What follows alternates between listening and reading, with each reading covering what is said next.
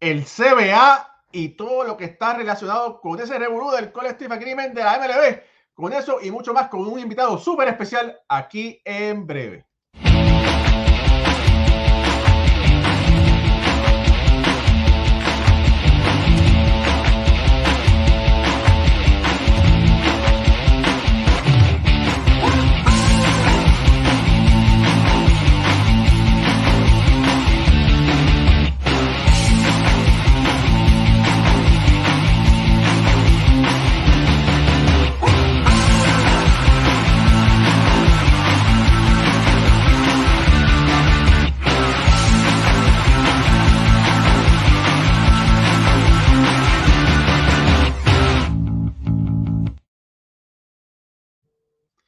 Muy buenas noches familia del béisbol. Mi nombre es Raúl Ramos. Bienvenidos a otro programa más de béisbol entre amigos por aquí, Béisbol Ahora. Suscríbase a nuestro canal si nos está viendo por Facebook, por YouTube y si nos está viendo por Facebook, déle like, síganos, comparta y vamos hacia adelante. Me acompañan desde Venezuela Ricardo Gibón y Alfredo Ortiz desde Puerto Rico. El tema hoy es caliente, es básicamente lo último de los muñequitos ya que el reloj está haciendo tiquitita, tiquitita, ¿verdad? Porque el CBA, como se le conoce, el Collective Bargaining Agreement de la MLB está a punto de, caducar. Y para hablar sobre tan importante tema, decidimos buscar un heavyweight, un, uno de esos tipos de los pesos pesados que tiene mucha experiencia. Para nosotros es un gran placer que nuestro amigo Félix Luzón, agente de, de pelotero de Grande Liga, esté aquí con nosotros para hablar sobre este importante tema. Félix, buenas noches. Buenas noches, Raúl, Alfredo, Ricardo. Un placer para mí estar con ustedes y, conversar de este tema que tiene tanta vigencia todos estos días a partir de que terminó la temporada y que habíamos predicho que, que iba a ser difícil. No, nunca es fácil una negociación colectiva, pero pero no todas las negociaciones colectivas tienen un terreno tan areno, tan difícil, bueno, decir arenoso o pegostoso o como lo querramos nombrar, pero el terreno donde se van a dilucidar los supuestos convenios está bien, bien complicado. Félix, rapidito, te la voy a poner, mira, por debajo del brazo, para las personas que... Gracias. Tú sabes que aquí hay muchos fanáticos, pero esto, esto es como, el béisbol, tú sabes que es como la iglesia. Muchos van a ella, pero no todos le entienden, ¿verdad? Y entonces, para empezar, para ponértela por debajo del brazo, ¿Qué cosa es el CBA para las personas que lo están viendo? Allá en, en nuestro país se dice bombita.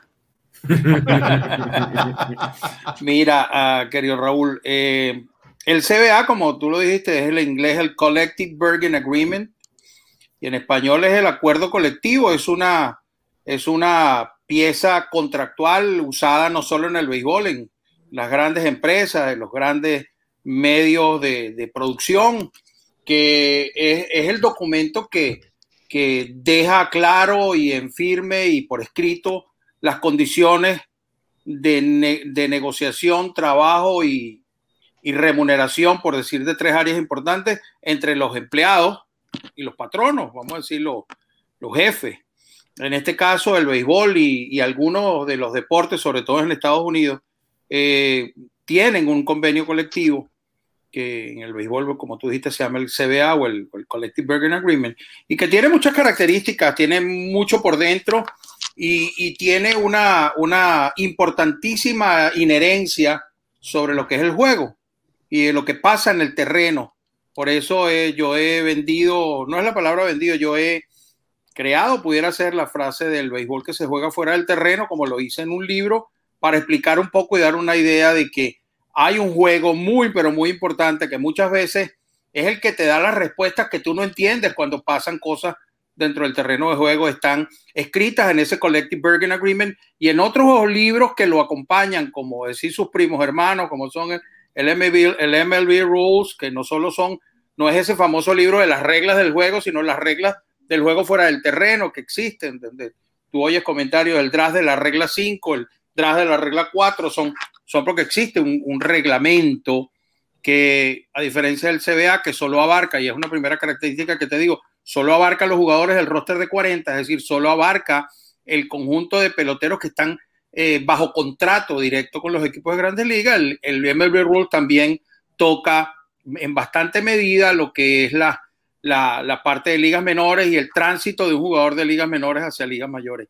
Eh, son los dos libros más importantes, más allá de los demás policies o políticas de violencia doméstica, de, de drogas y de cualquier otra, eh, digamos, o cualquier otro documento. Y a la vez es un, el, el CBA es un documento versátil que se le permite ser incrementado, ser engordado a través de adendums eh, que, que, se logran durante el plazo que va entre el momento de su aprobación y su, y su exterminio, iba a decir, y su conclusión, que son cada cuatro años.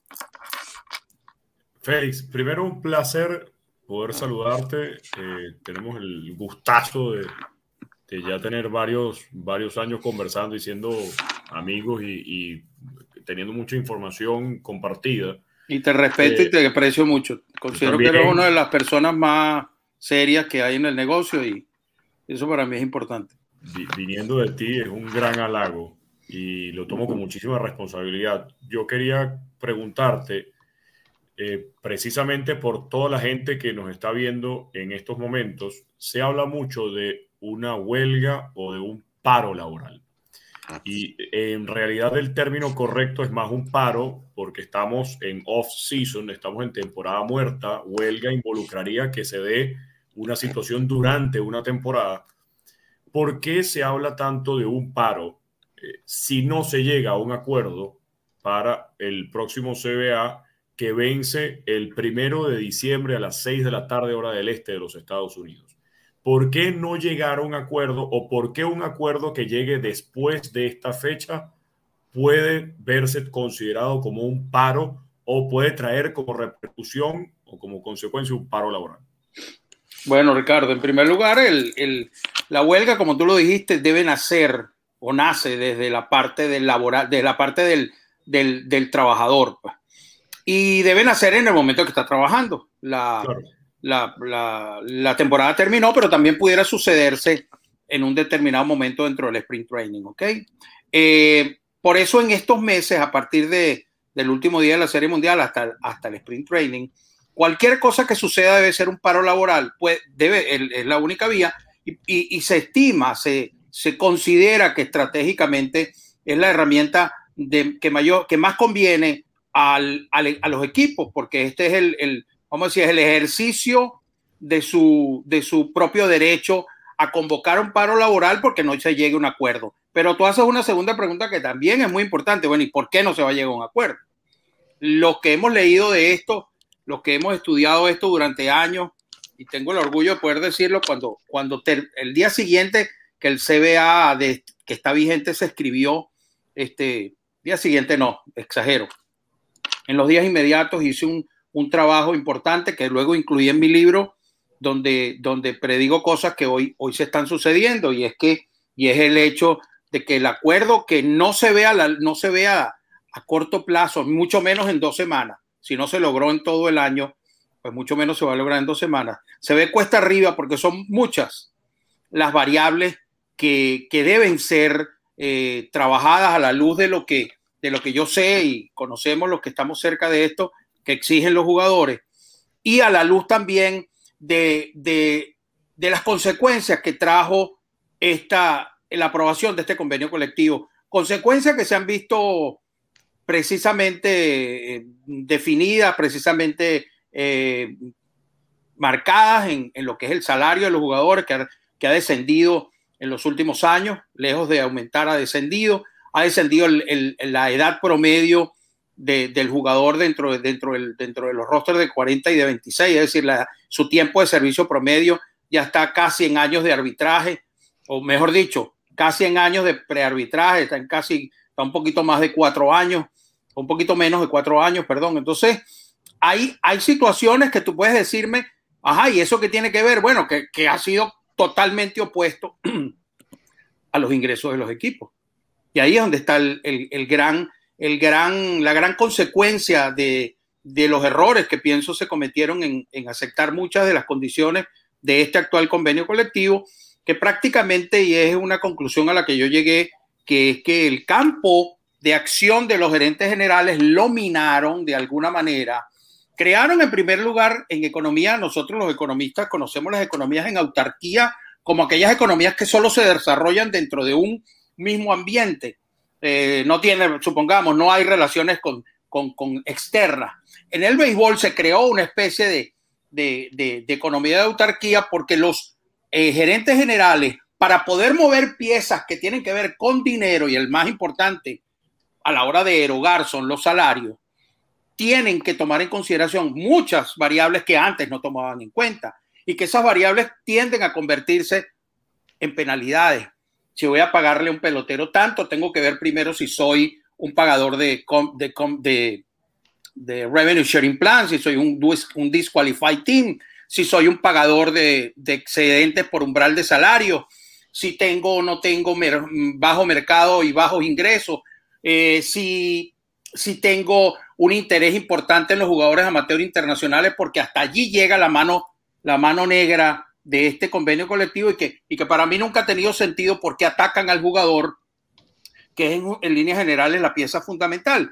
Te doy un ejemplo. ¿Por qué si un equipo hoy, supongamos, no, eh, el caso de Detroit con, con, este, con este muchacho Eduardo Rodríguez, le da un contrato de más de 50 millones, pero, pero su, su pérdida en el draft es un poco más alejada del origen. ¿Por qué? Porque no es un equipo pagador de CBT, ni es un equipo que, que sea qualified team, eh, perdón, disqualified team, o sea, esos equipos que, que, no reciben ingresos compartidos, Detroit sí lo recibe, pero tiene esa particularidad, pero un equipo que fuese, supongamos, eh, los Dodgers de Los Ángeles, que tienen una, una, búsqueda de talento desde, el punto de vista de las penalidades, con la cantidad de ofertas calificadas que dieron y que saben que no les van a, no les van a decir que sí, hace que sean equipos que de alguna manera interfieren en, entonces en el mercado de firmas internacionales, que tiene que haber un muchacho de Dominicana, de Venezuela, de México, de Panamá, con que a fulano de tal, supongamos a Clayton Kershaw le dieron 50 millones de dólares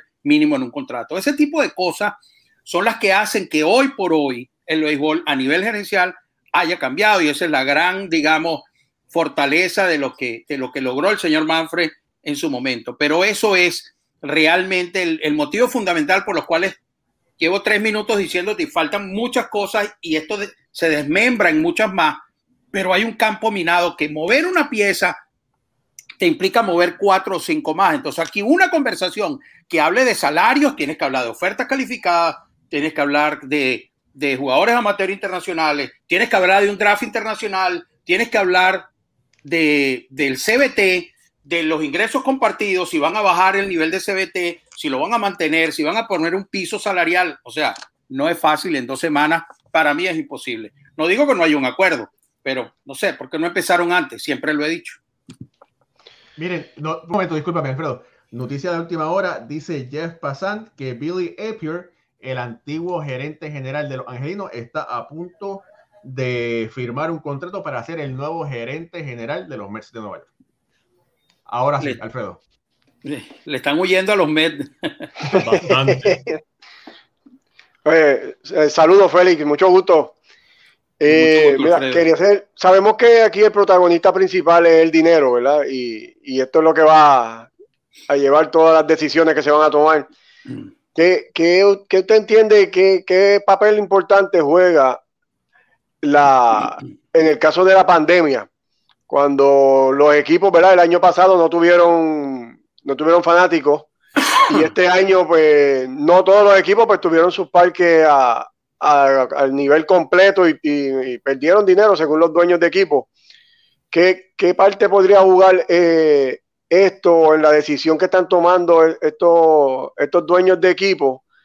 Y le quería preguntar también si hay alguna posibilidad de que como hace cinco años atrás se llegara a un acuerdo en el cual se extendiera, ¿verdad? La, el acuerdo anterior y, y ve se llegara a un acuerdo de extenderlo y, no llegar a, a, mayores huelgas ni, ni, otra, ni, otra, cosa que afecte el juego, que es lo que nosotros no queremos. Mira, eh, con respecto a eso, respondiendo de esta manera, quizás te puedo, te puedo hablar de las dos cosas. Eh, la, la, digamos, la extensión no está planteada a, a cualquiera de las partes y sobre todo a los a los equipos le conviene el, el, o sea, anunciar un paro laboral por, por falta de acuerdo. No lo veo porque son muchas las razones por las cuales los peloteros preferirían mantenerse eh, fuera en el paro y por qué no ir a huelga en búsqueda de mejores soluciones y más aún cuando tú oyes, como, como hemos oído en estos días, las propuestas de MLB que para mí pues no pueden tener mucha, mucho razonamiento financiero y de los cuales he trabajado muchos años en el área, pero, pero no tienen el razonamiento de lo que es la valoración, el tema valor y el tema precio. El tema, y en este caso precio lo llamaríamos salario. Hay una, hay una, hay una fuerza que no hace eh, que ambas sean iguales y por lo tanto usar lo que ellos piden para trabajar el, tema de la valoración de los jugadores para mí no es correcto y es un tema que no me has preguntado, pero lo hablamos luego. Pero en este caso no veo una extensión de, eh, digamos, como, bueno, vamos a aguantarlo un año más. No lo veo porque esto, esto ya tiene un punto de quiebre importante. Y yo sí creo que el sindicato tiene al menos dos armas fundamentales para destrancar el juego y, y poder llegar a un acuerdo antes de abril. Pero no veo, eh, si me pides una opinión, no, no veo que haya como que humo blanco por, por buscarle un bien al béisbol o por, o por tratar de, de tener una, una, una respuesta antes del primero de diciembre a las seis de la tarde. Es que son muchos temas. Perdóname, dijiste que la, que la Unión tiene dos, dos, dos armas. ¿Cuáles son esos dos, esas dos fichas? Para mí son el, el draft internacional y la, la expansión del, del, del, playoff, siempre y cuando consigan eh, una mejora en, esta, en la repartición que le toca a los peloteros. Son dos puntos que sé que Major League Baseball le interesan mucho. Este, y, y esas dos vías serían para mí como, como fuentes de, de, de, de argumento sólidas para, para destrancar el juego en algún momento. Van a ser costosas, pero, pero a eso súmale que, que el draft internacional es, es sobre un área que el sindicato no tiene ningún tipo de, bueno, ha tenido inherencia en los últimos años porque hemos peleado mucho para que la tenga. Es como que tu vida te la decidiera un, un, un, una empresa de la cual no, su sindicato no te apoya porque tú no eres jugador de roster de 40. ¿Ok?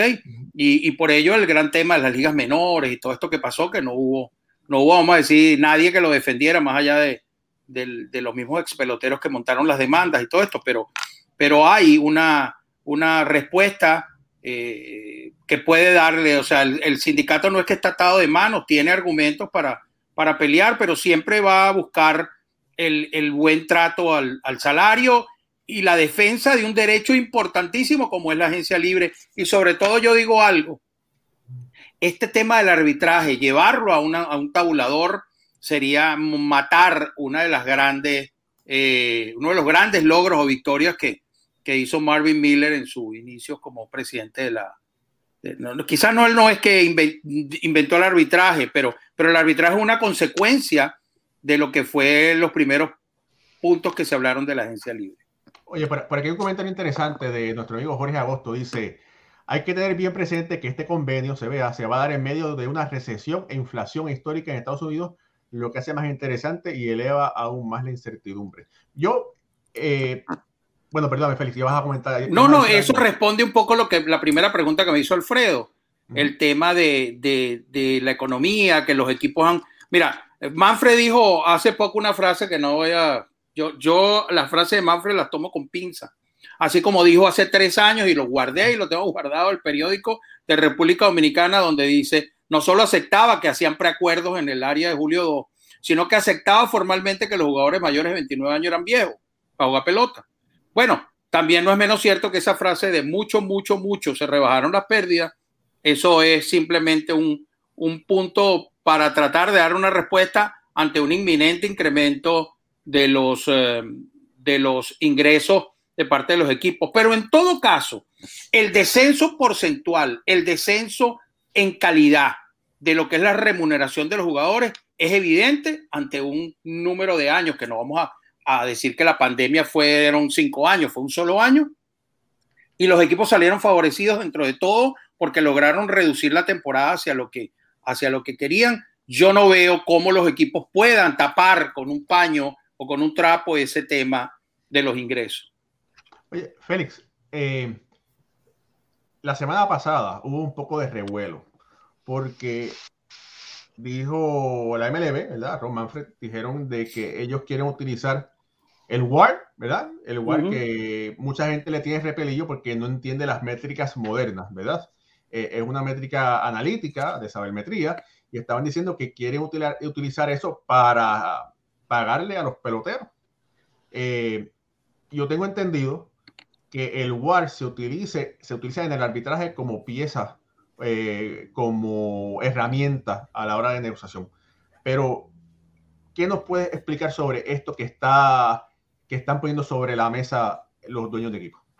Bueno, desde el punto de vista financiero no me, no me, no me parece, pero desde el punto de vista de la lógica, tiene sentido que tú digas, bueno, ¿cuánto vale un pelotero? Un pelotero tiene un valor igual a la capacidad que me da para ganar juegos, porque eso es lo que te da el WAR. La victoria sobre el reemplazo, que tienen partes ofensivas y defensivas, eso está muy bien. El problema es cuánto vale cada WAR. ¿Cuánto le vas a poner? ¿5 millones? ¿20 millones? ¿14 millones? Ellos establecen lo que dice Fangraph, que por eso es la F de WAR, pero Fangraph te da el valor del WAR, 7.5, 8.4 el tema es quién le pone la cascabel al gato y dice cada punto o cada carrera de War vale 5 o 10 millones de dólares. Ahí está el primer gran problema. El segundo gran problema es que el War no representa el valor del jugador. El War te va a dar es, o sea, o representa una parte de su valor, que es la que hace en el terreno. Ahora, un War de un jugador similar en Boston o en Milwaukee o en Baltimore no va a ganar lo mismo. Son mercados diferentes. Cada quien sabrá, pero entonces tú vas a ponerle un valor de War para Baltimore, un valor de War para Boston, un valor de War para Milwaukee. Entonces, de alguna manera buscan primero eliminar, eh, aunque esto va para, esto va simplemente en teoría para los arbitrajes, ¿ok? Hasta ahora, a nivel de la agencia libre, después del sexto año y todas las agencias libres que se derivan, tienen es un, es un tema con la edad. Pero en este tema del arbitraje, el Word para que sea de verdad sólido, tienes que tener una cantidad de años. Es como, es como cuando uno en estadística le enseña lo que es los grados de correlación entre una variable y otra. El fundamento de una correlación está en la, en la, en la solidez de la muestra, en que tú sepas que es una muestra que, se, que es constante en el tiempo, que hay una, confiabilidad de que el jugador tiene esa constancia y da un grado de correlación. En términos del WAR, si vamos a usarlo como se usa en los arbitrajes, usas la temporada anterior y la comparas incluso con otros jugadores que pueden tener más o menos la misma cantidad de tiempo que tú porque están en años de arbitraje. Pero eso para mí no da una idea eh, sólida de que el WAR pueda considerarse la variable a tomar en cuenta para, para evitar los arbitrajes.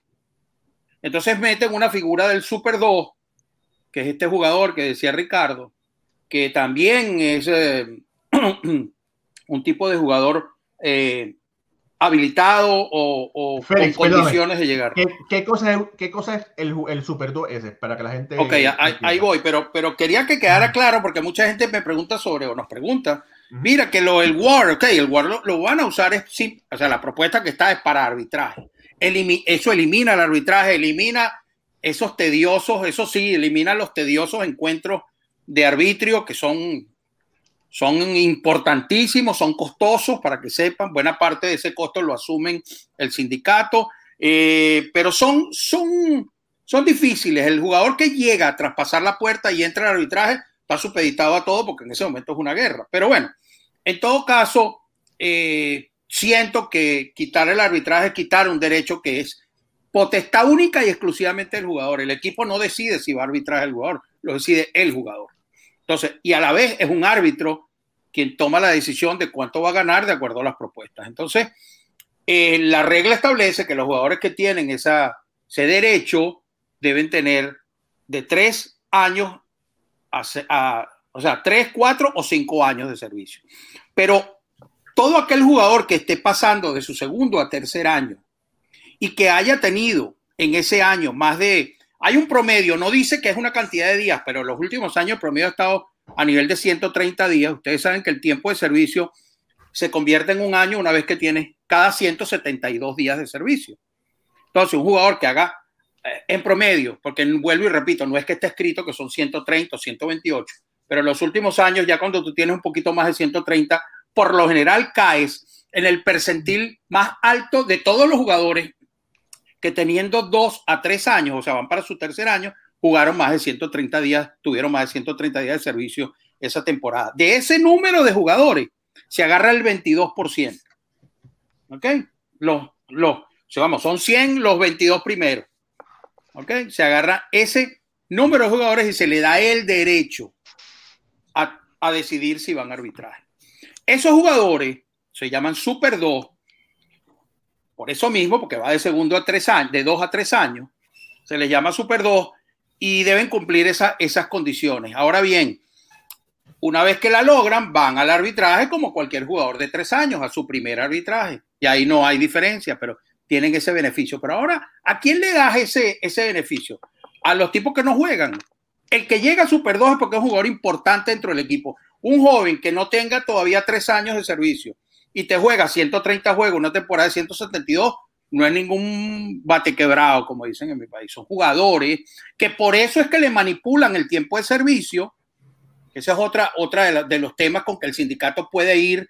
Y, y, yo te dije dos, Raúl, pero para mí son cuatro, que son el tema de la manipulación del tiempo de servicio, como se lo hicieron a Gleyber, como se lo hicieron a Chris Bryant, que demandó al equipo de los cachorros, y sobre todo el tema del tanking, que es el tema de aquellos equipos que se dedican a perder. No es que lo hacen a propósito, pero no invierten, son equipos pasivos, equipos que solo reciben su ingreso del Revenue Sharing Plan, porque la forma en que está ideado el CBA hace que muchos equipos, y por eso yo creo que hay una, una, una pequeña guerrita entre los equipos que tienen plata y subvencionan a los que no tienen plata y no invierten. Y disculpen que esto es tan complicado explicarlo que uno tiene que agarrar un poquito de cosas para poder, para poder eh, hacerlo entender. Pero yendo al tema que, estábamos hablando, es súper complicado eh, no suponer que se pueden lograr acuerdos en una, en una situación como esta. Entonces los Super 2, como te dije, les están diciendo, bueno, te vamos a dar dos millones y medio de dólares siempre y cuando hayas ido un All-Star. O sea, la discriminación es terrible, no todos los Super 2 van a All-Star. Y el promedio de los más importantes Super 2 de los últimos años donde te está un Cody Bellinger con 11 millones de dólares. Va a ir ahorita, si, si la temporada prosigue, un Vladimir Guerrero Jr. a buscar 7, 8 millones de dólares. Eso está muy por encima de esos 2 millones y medio, que aparte de eso tiene que haber ido un All-Star eh, Game, o no, sé, realmente si me equivoco me corrige Ricardo y el mismo Alfredo, pero, pero sé que tiene que ver algo con una, con una idea. Entonces eso es discriminar, eso es ir hacia un nivel donde estés evidente que los ahorros son importantes. Y de ahí va que a saber todo lo que se le pueda, eh, eh, todo lo que puedan inventar de aquí allá. Me preocupa siempre también la pasividad del sindicato, que es poco agresivo en ese sentido, quizás una estrategia de Bruce Mayer, que es un hombre que se contrató precisamente para este convenio colectivo, vamos a ver qué está hecho.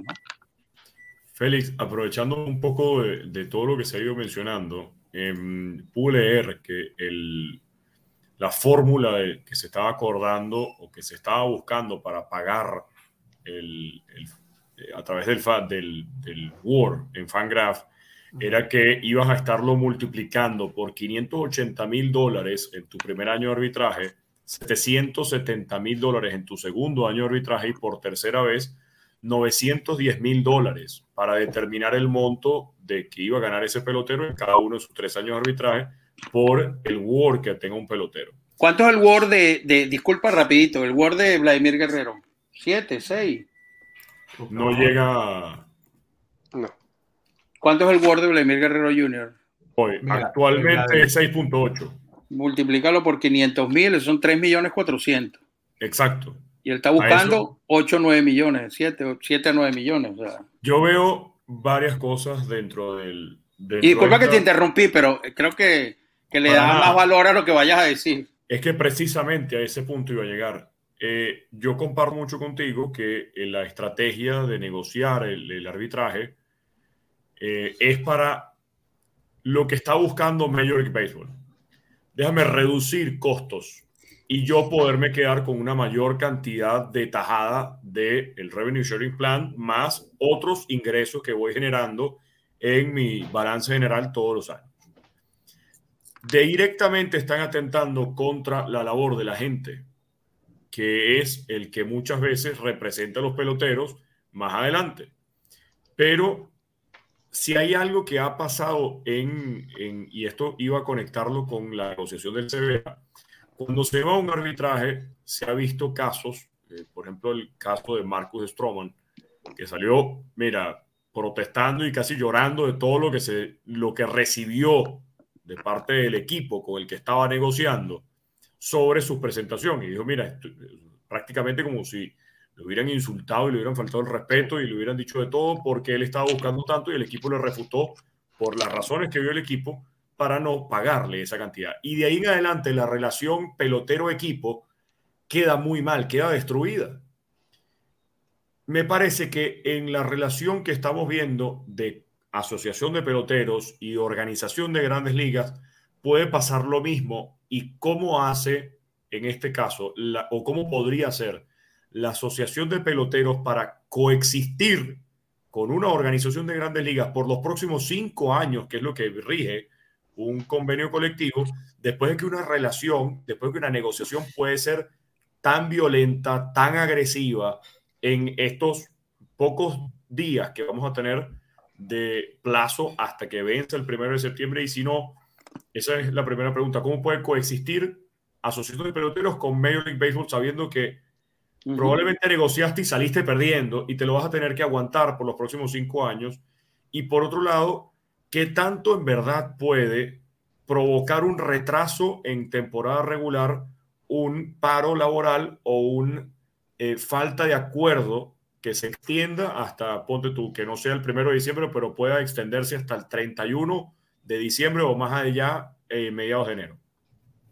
La primera pregunta te voy a responder claramente si estos tipos tienen algo, es una gran capacidad de que lo que pasó, pasó y sigue la vida y siguen para adelante.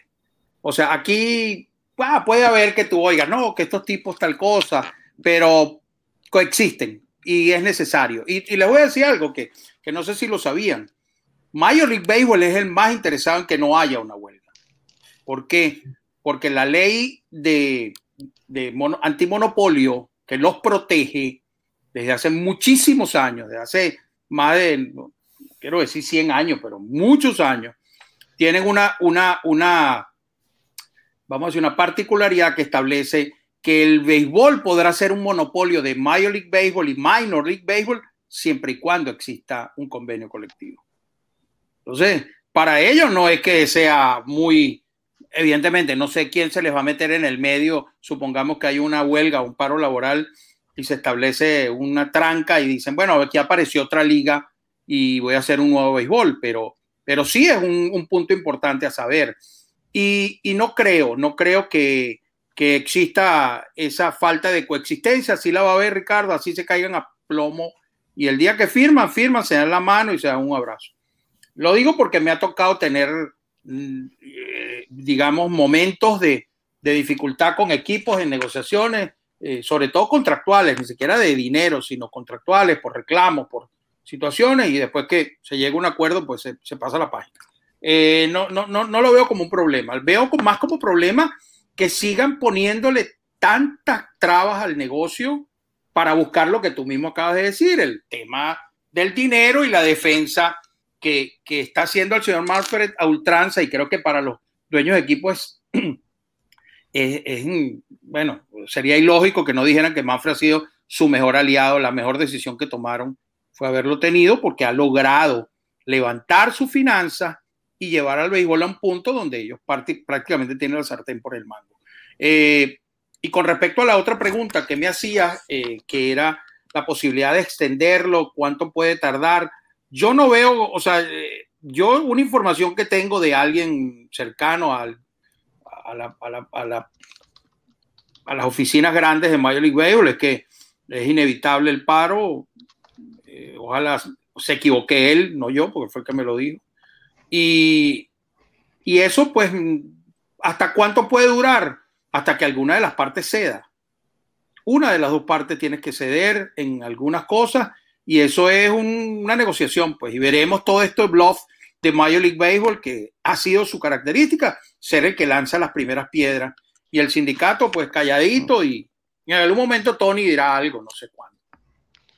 Eh, Félix, a propósito con esa pregunta, y pido disculpas, Alfred, para hacer esto, hemos visto que los medios juegan un papel muy importante en esta situación.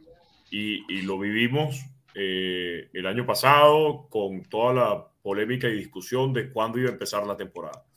Se ha filtrado es precisamente lo que está buscando Major League Baseball, las propuestas que ellos están haciendo para eh, buscar obligar a la Asociación de Peloteros a buscar un acuerdo.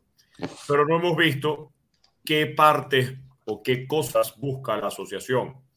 Y en vista de que sabe Major League Baseball que su aliado son los medios de comunicación, eh, más allá no de extender o no el acuerdo, porque no, esa no era mi pregunta, era si la negociación podía extenderse más allá y involucraba a un paro laboral.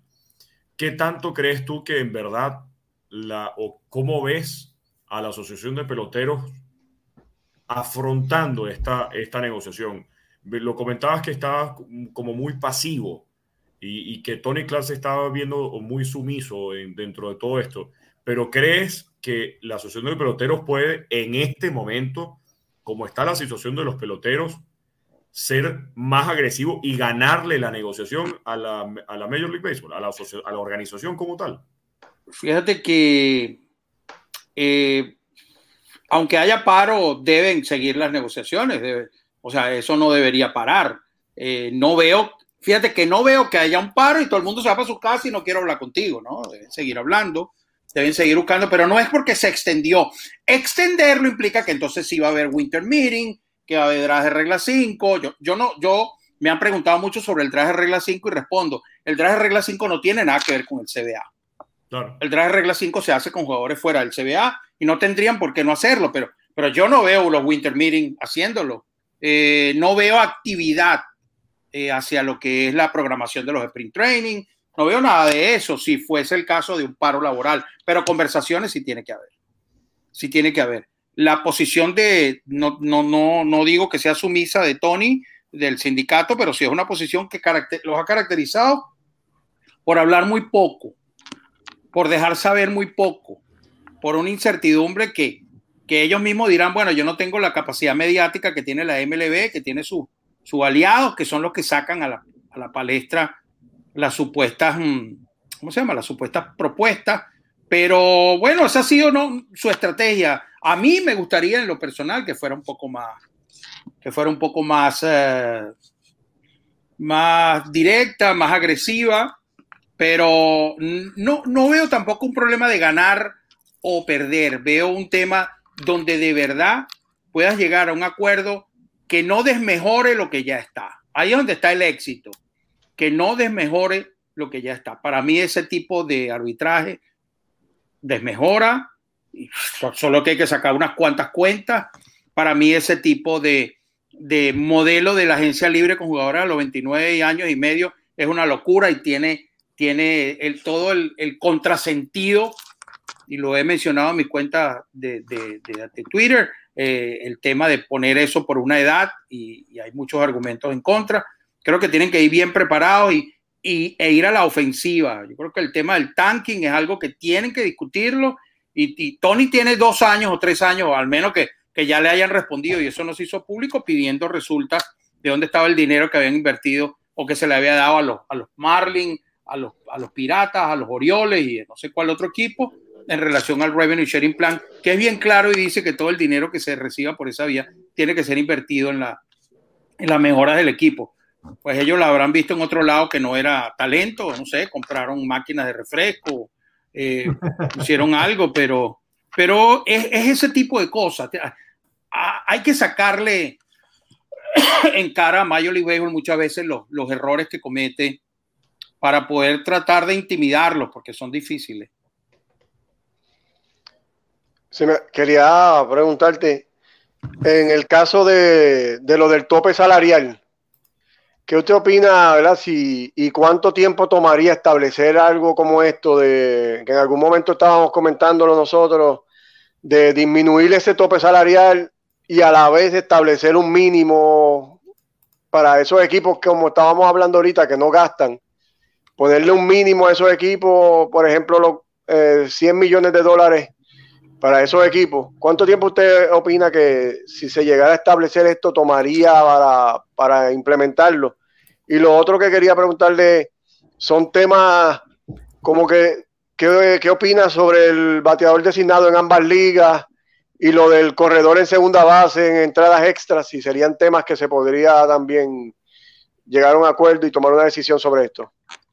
Sí, el tema, vamos a empezar por la parte final, el tema del bateador designado en ambas ligas me parece eh, bastante interesante, daría mucho más respiro a, los pitchers de la Liga Nacional, eh, pero se presenta también una, disyuntiva allí, ¿no? O sea, eh, es un nuevo modelo de negocios, tener que contratar un jugador dentro de ese roster de 26 para que te sirva de, de jugador designado, de bateador designado, son cambios, pero, pero que en este momento son importantes, pero no van a decidir que por un acuerdo en eso o no, no vaya a haber temporada o no vaya a haber convenio colectivo. Pero siento que sí, creo que hay un rechazo bastante evidente sobre el tema del jugador en segunda base, pero yo creo que lo del, lo de, lo del bateador designado lo debería aprobar el sindicato.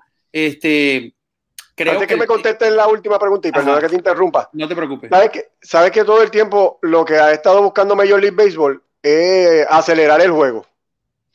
Y los juegos más rápidos, ¿verdad? Son los juegos que es una joya monticular. Un juego 1 a 0, ese juego se acabó rapidísimo comparado. Pero si, que estoy, estoy igual que usted, a mí me gusta el bateador designado en ambas ligas, me gusta la ofensiva, me gustan esos juegos. Pero esto no extendería más el juego, mientras más ofensiva ponga, más se va a tardar el juego sería algo que tendrían que estar analizando, ¿verdad? O es como una curva que estamos tirando aquí para, para ver. Sí, eh, eh, eh, es interesante. Siento que a quien más le conviene eso es al jugador, ¿ok? O a la asociación, porque es un, es un nuevo modelo de negocio, un jugador que encuentra en, la, el jugador asignado, el bateador designado, un futuro también dentro del béisbol, que incluso ha tenido Hall de la Fama, como el caso de, de Edgar, el de Seattle, Edgar Martínez. Martínez. exacto. Entonces, eh, eh, Harold Baines, exacto. Entonces ahí hay, ahí hay un tema que no, no creo que sea de un punto de honor, ¿verdad? Pero interesante e importante. Igual me decías la, la, la, primera parte tenía que ver con que, recuérdame que... Lo sí, con el, con el tope salarial y el mínimo. Fíjate, yo a, a, eso que llaman el Competitive Balance Tax, ¿ok? mal llamado impuesto al lujo. Mal llamado impuesto al lujo, porque no es un lujo tener pelotero yo lo llamaría en español el umbral de salario. Siempre he dicho que es una especie de guardia pretoriana. ¿Quiénes en los últimos 10 años se han pasado del CBT? Tres, cuatro equipos. O sea, eso no es un lugar común. Pero la mayoría de los equipos de la zona media se manejan hasta 30, 40 millones por debajo de ese umbral. ¿Ok? O sea que bajarlo, lejos de solucionar el problema, lo complicaría porque ahora lo tomarían como una, como una excusa más para pagar menos. ¿Ok? Para mí el tema del CBT no es un tema, eh, si, si, ocurre, le va a dar más ingresos a los equipos, no le va a dar más ingresos a los peloteros. ¿Por qué? Porque si lo baja a 180 y el tipo se quiere pasar, bueno, lo podrá hacer porque no es un, no es un digamos que no es un tope duro, porque, no, porque tiene la posibilidad de, de, de excederse, pagando una multa fuerte, pero, pero te puedes exceder, no es un tope duro. Pero si lo bajas, el primer gran encontronazo que vas a, que vas a encontrar, o que si, aceptas que se ha bajado, es que se va a reducir aún mucho más el tema de la agencia libre, porque ahora sí te van a decir, no, es que me puedo pasar el CBT. O sea, bajarlo, eh, solamente por bajarlo, estarías dando un mensaje de ahorro, un mensaje de que vas a pagar menos, porque lógicamente es lo que, lo, que, lo que genera. Yo como gerente del colectivo, gerente general lo diría. Pero subir el piso y castigar al que no invierte y exigirle al que no invierte que ese dinero que reciben, porque reciben plata, muy poca gente maneja el tema del revenue sharing plan porque no es fácil, es bien complicado entenderlo, pero no es nada difícil entender que cada equipo recibe por decir 40, 50 millones de dólares al año, sí, libre de todo. ¿Por qué? Más los ingresos que recibe propios del sistema de multimedia, de toda la, compañía de, de, sí, de multimedia que, que, que se reparten el dinero entre todos. O sea, tener un equipo de grandes ligas en el nivel más bajo de la tabla tampoco es, es que es una perdición o es una gran pérdida. Pero si tú les exiges, la única manera para mí, por cierto, de eliminar el tanking es exigir y hacer cumplir la regla o ser más claro en la regla que establece en qué vas a invertir el dinero que te van a dar. Interesante eso. Eh, Félix, hemos hablado de un poco de, muchísimas cosas súper interesantes sobre el convenio colectivo de la MLB para los que nos están escuchando. Familia, esto es Béisbol Ahora. Suscríbase a nuestro canal, dele like, comparta. Estamos aquí lunes y jueves, casi siempre, por no decir siempre, 99% de las veces. Eh, ese draft internacional, que se habla mucho, donde el talento que los equipos firman es, es todo latinoamericano. Eh, donde hay negociaciones por debajo de la mesa, ¿verdad? Desde que los muchachitos tienen posiblemente 10, 11, 12 años. Eh, ¿Qué nos puedes decir sobre este draft? ¿Tú crees que se va a dar? ¿Tú crees que se va a hacer parte para que los equipos cojan en orden y no haya esa mafia interna que tienen, que se respetan sus picks? Bueno, de este tema te puedo hablar con mucha propiedad porque lo manejo con una, invirtiéndole grandes horas de estudio del año 2012 cuando fue presentado por primera vez. En aquel momento no apareció el draft internacional como la panacea que iba a resolver esos problemas que tú me, están, que tú me hablas y que son que Major League los reconoce del tema de la, de la, de la mala praxis, el tema de los esteroides y el tema de los preacuerdos. ¿ok? Major League Baseball ha dejado en el, en el adendum 46. Eh, eh, no, sé, no sé si los estoy viendo porque la pantalla me cambió a mí solo, pero deben estar allí, ¿verdad? Sí, sí, estamos aquí. Estamos ok. Eh, Major League Baseball dejó bien claro en el año 2012 que buscaba un convenio colectivo. Siempre lo defendí, fui objeto de muchas críticas por parte de mis compañeros, que el 95% de todos hoy por hoy reconocen que es un mal, si es que lo ven así, un mal necesario. El, draft nace como una necesidad de, de adecentar un mercado que ya venía dando y eh, eh, ya venía dando muestras de que se iba a convertir en lo que se convirtió en una, en una zona de, primero es una zona eh, aledaña al CBA en los adendum. A partir de 2012, cuando aparece toda esta figura y se crea un presupuesto para invertir en Latinoamérica, se crea un adendum nuevo, como yo les hablé que los hay, al convenio colectivo, que es la ENDUM 46, que regula toda la actividad de firmas de jugadores amateur internacionales, que son todos aquellos jugadores que no están dentro del draft de la regla 4, que son para jugadores que residen o estudian en Estados Unidos, Canadá y Puerto Rico. Eh, y cuando digo residen es porque puede haber jugadores de otros países que se firmen dentro del sistema escolar de estos, de estos países, jugadores de Venezuela o de Colombia o de Argentina o de donde fuera. O todo jugador que no esté dentro de estos parámetros es considerado un jugador amateur internacional que tiene ciertas características que van desde la firma de ellos a los 16 años hasta los 25 años, asumiendo, como fue el caso de Otani, que no tengan más de tantos años de servicio profesional, pero que nunca en su vida hayan firmado con un equipo de ligas menores, ni mucho menos de ligas mayores. Entonces, ese, ese draft internacional busca regular este mercado y no, no niego en ningún momento lo que alegaste, lo que dijiste, de que sí se vino desvirtuando el proceso, dos convenios colectivos fallidos en el intento de montar un draft internacional. Para mí MLB comete, cometió grandes errores en no darle la importancia que tenía esto, en haberlo, en haberlo negociado de una manera, digamos, suave, este, sin dar a conocer la realidad que en el fondo para mí era que lo era lo que más le convenía, puesto que la, digamos que la mayoría de las malas praxis que se ha hecho en esa área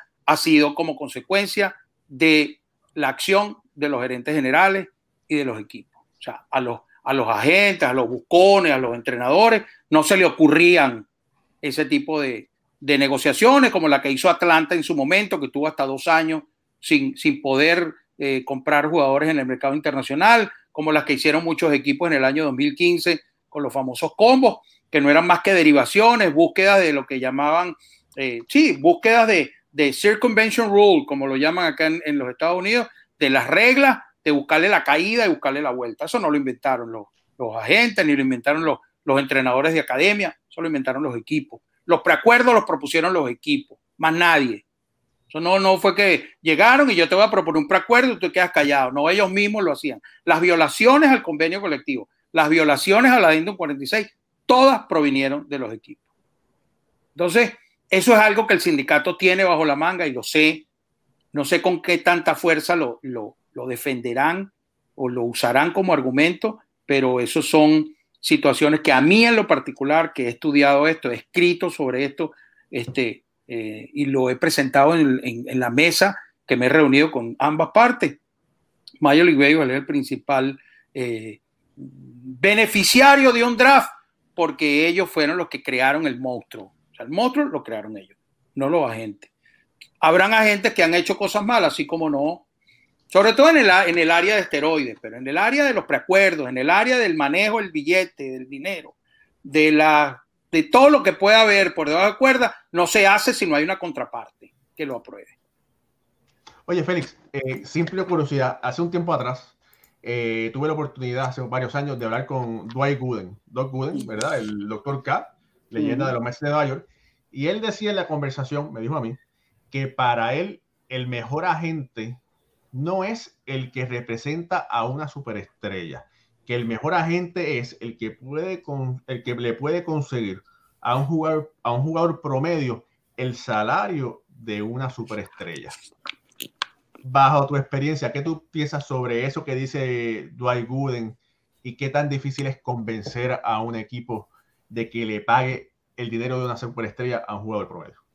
Claro, eh, lo único, y no es por, en la época de Dwight Gooden quizás había un poco más de subjetividad, pero ya es prácticamente imposible. El que quiere ganar como superestrella tiene que tener números de superestrella. O sea, no es fácil que yo pueda vender un jugador en un arbitraje y pedir 15 millones por él o llevarle un contrato multianual de 40 millones por temporada, siendo un jugador promedio, siendo un jugador que no, no tiene. Quizás en la época de Gooden se podía lograr porque la diferencia entre un superestrella y un jugador promedio era, era mucho menor. De hecho, el tema de por qué la agencia libre ronda los seis años es porque más o menos ese era el, tiempo promedio de un jugador en grandes ligas en aquella época.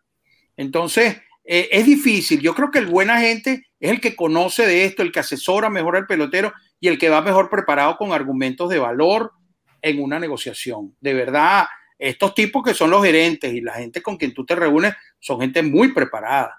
Yo no reniego que un gerente general que fuese un ex pelotero pudiera tener la capacidad, pero estos tipos que están ahorita son muchachos graduados, jóvenes graduados en grandes universidades y algunos de ellos hasta, y les puedo decir con propiedad, hasta que eh, no, no son eh, exjugadores, jugaron béisbol en la universidad, ¿no? Son, son gente muy preparada en el área de negocios, pero sí creo que el verdadero agente es aquel que sabe responderle las preguntas a sus peloteros en cualquier área. Y ustedes saben a quien yo respeto muchísimo, al señor Scott Bora. Ha demostrado que no solo sabe negociar, que es un tipo con una gran presencia, sino que me ha tocado ver cómo, cómo se inmiscuye en casos de jugadores que otros les cuesta, les cuesta tener esa sapiencia en áreas que posiblemente hasta no son mediáticas, como es la defensa de un jugador en en un, en un caso laboral, ¿no? me ha tocado ver cómo lo hace y, y, lo hace muy bien. Y tengo otros amigos en el área que, que quiero y respeto mucho, como Peter Greenberg, este, que es un agente que ha hecho mucho por, por el pelotero venezolano, fue la gente de Johan Santana, fue la gente de Bobby Abreu. Pero sí, sí, el agente tiene que estar bien preparado. Ahorita se exigen exámenes importantes. Hace poco tuve el, el, el honor de ayudar a una persona que, a quien quiero mucho, que Félix Olivo Jr., que, logró pasar su examen y, estudiamos juntos. Realmente me, me dio un gustazo apoyarlo, pero, pero vi lo, complicado que es este, ahorita un examen de agente. hay que leer, pues, hay que, hay que estudiar. Bueno, como todo, hay que prepararse bastante y sobre todo en un negocio tan complicado como lo es el béisbol que tiene tantas áreas grises y tantas conectadas, tantas áreas conectadas como bien indicaste. Sí. Mira, para cerrar, lamentablemente se nos va el tiempo y no es eh, por menos, pero agradecerte por todo este espacio. Una última pregunta y es precisamente cómo ves el, el escenario, además de complicado.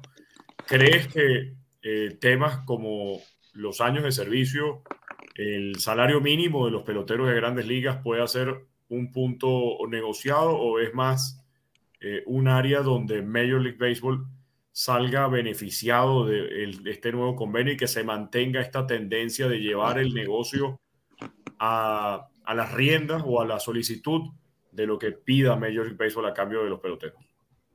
Yo creo que cualquier tema que pase por, por arbitraje, por, por salario mínimo, va, va, va a tener mella sobre todo en lo que es el, la subida de los jugadores, al, o sea, la, decisión de subir jugadores.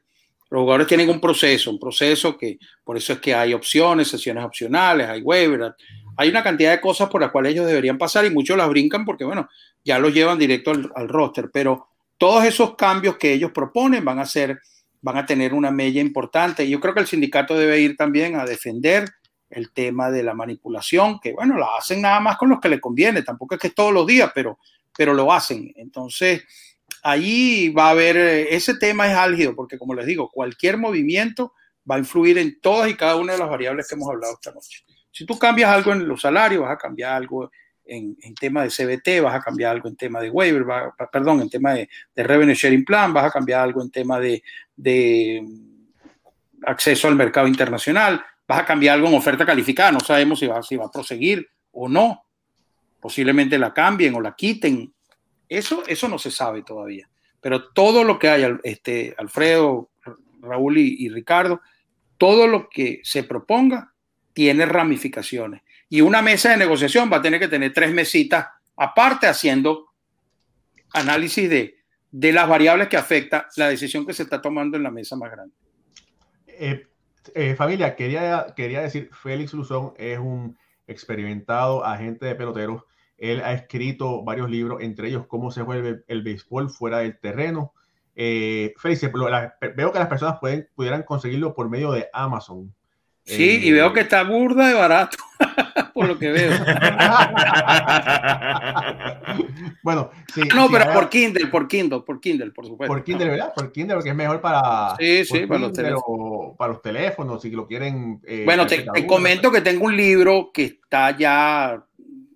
Hoy le volví a, a, poner otras cosas, pero solo estoy esperando este convenio colectivo. Es una, es una, una suerte de, de infografías que, que explican el convenio colectivo actual y va a cerrar con los cambios que haya en este nuevo convenio colectivo, como una especie de, de resumen de lo que viene para los próximos cinco años, pero explica eh, todo, creo que va a ser bien, bien atractivo, todo en colores, con láminas, muy, muy interesante. No ¿Sale, para, ¿Sale antes, antes del comienzo de la temporada? Bueno, sale cuando esta gente se ponga de acuerdo. Mira, Raúl, y no solamente eso, importante que puedan seguir a Félix en sus redes sociales, arroba Nine Stars Agent porque uh -huh. también tiene un podcast disponible en, en, múltiples plataformas. Yo particularmente lo oigo en Spotify, Ajá, donde explica que... cada uno de los escenarios que puedan suceder en el deporte y en el béisbol en general, porque va desde explicarte qué es el CBT, explicarte qué es el CBA, qué es un proceso de arbitraje salarial, cuáles son las ofertas calificadas, la agencia libre, ahí habla de todo y son podcasts bastante concretos, bastante resumidos, bastante al grano, donde pueden oírlos una, otra, una, una y otra vez y no pierde vigencia. Siempre va a estar ahí el concepto para, para definir sí, todo lo que sucede fuera del terreno. Trato de hacerlos así. Félix, el nombre del podcast, ¿cómo, ¿cuál es? Fuera del terreno. Fuera del terreno. Sí. Okay. Y una, hay un canal de YouTube que se pueden suscribir, que también se llama Fuera del Terreno, que tiene, como dice Ricardo, a veces no lo no hago y tengo tiempo, pero todos son vigentes porque todos son didácticos, son, explican y, y no, no, se basan en una situación particular que pierda vigencia. ¿no? Así que ya familia, ya saben, vayan a YouTube, buscan fuera del terreno y suscríbase al canal de Félix Luzón. Y puede adquirir el libro de aquí en Amazon y, después eh, conseguirlo próximamente el nuevo tomo en los próximos meses. Félix, muchas gracias. Alfredo. A ustedes. Bueno, mi gente, eh, otro excelente programa. Quiero dar las gracias a todos los que estuvieron con nosotros y en nombre de Félix, Ricardo, Raúl y Alfredo, buenas noches y hasta la próxima en Béisbol entre amigos. Gracias. Feliz noche.